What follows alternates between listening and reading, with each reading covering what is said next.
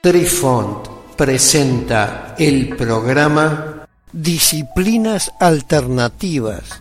Hola amigos, les saluda Cucharita de Postre e inicia aquí nuestra crónica que seguramente los sorprenderá una vez más. Apreciamos sentir tu presencia. Comunícate con nosotros. Hazlo, Hazlo. vía Twitter en arroba trifón-media. Hola, soy Besitos de Sol.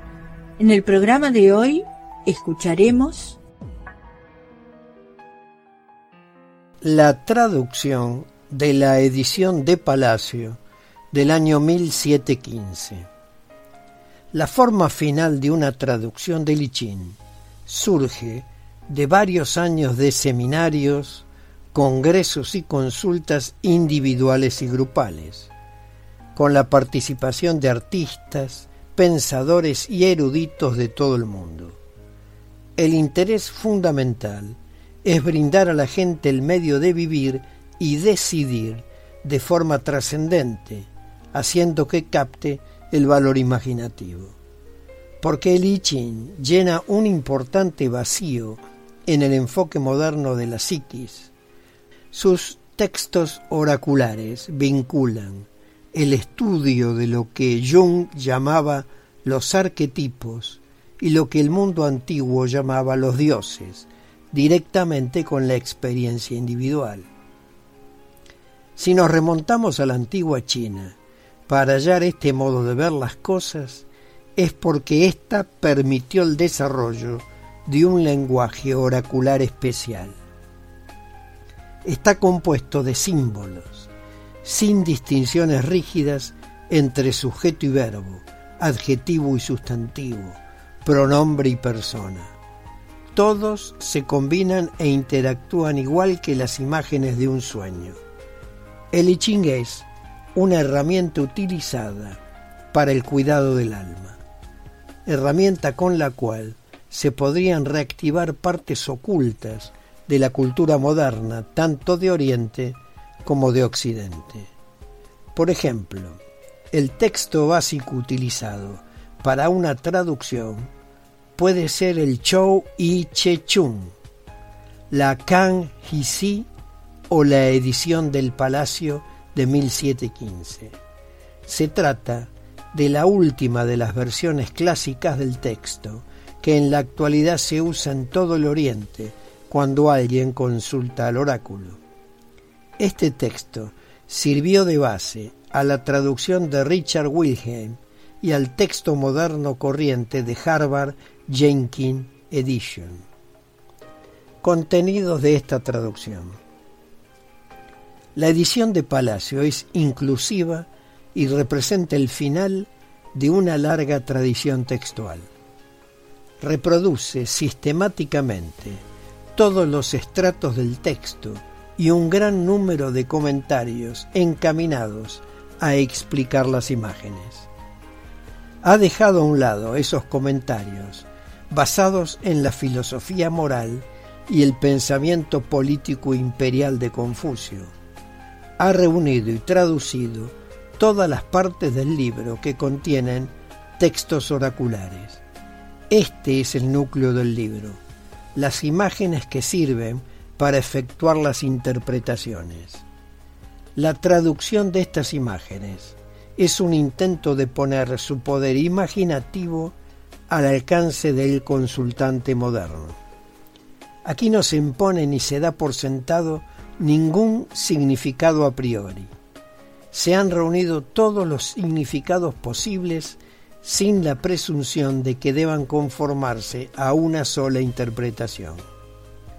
Se considera a los términos como centros de campos de fuerza existentes en la imaginación que con el correr del tiempo han ido recogiendo significados.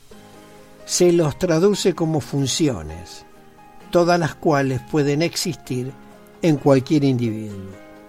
No se aplican literalmente a un sexo u otro, ni a determinada posición social. Al destacar esa polivalencia se logra que la cualidad individual del encuentro con el oráculo sea accesible por primera vez en un lenguaje occidental. Da a conocer el campo imaginativo con el que se hacen las interpretaciones. Principios básicos de la traducción. En este enfoque se han utilizado cuatro principios básicos.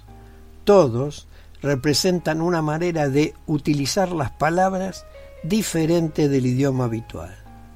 Primero, cada carácter chino se traduce siempre por la misma palabra esencial.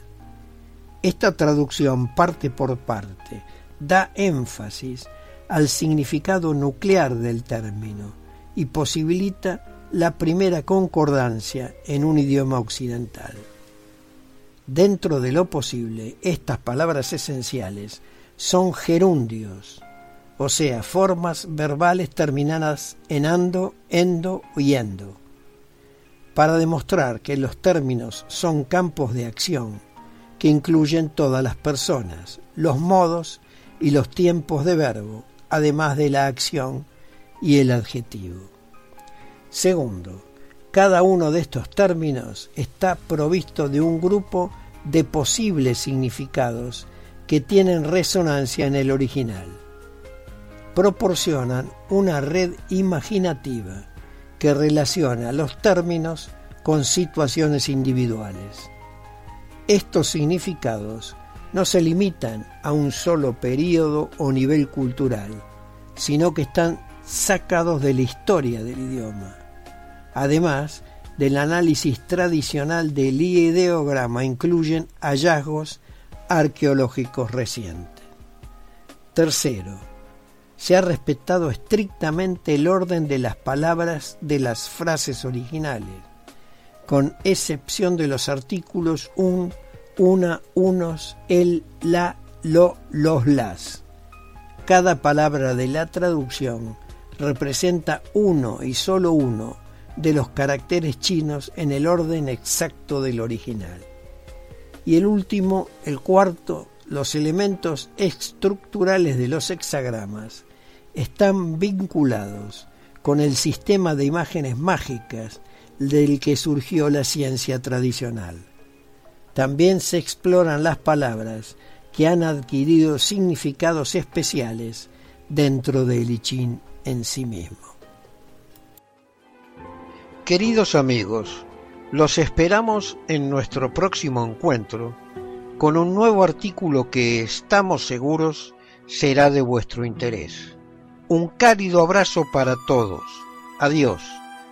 Apreciamos sentir tu presencia. Comunícate con nosotros. Hazlo, Hazlo. vía Twitter en arroba trifón-media. Este episodio lo encuentras en Anchor, Spotify y en tus plataformas favoritas. Hasta siempre amigos. Besitos de sol y cucharita de postre les dicen gracias por pensar.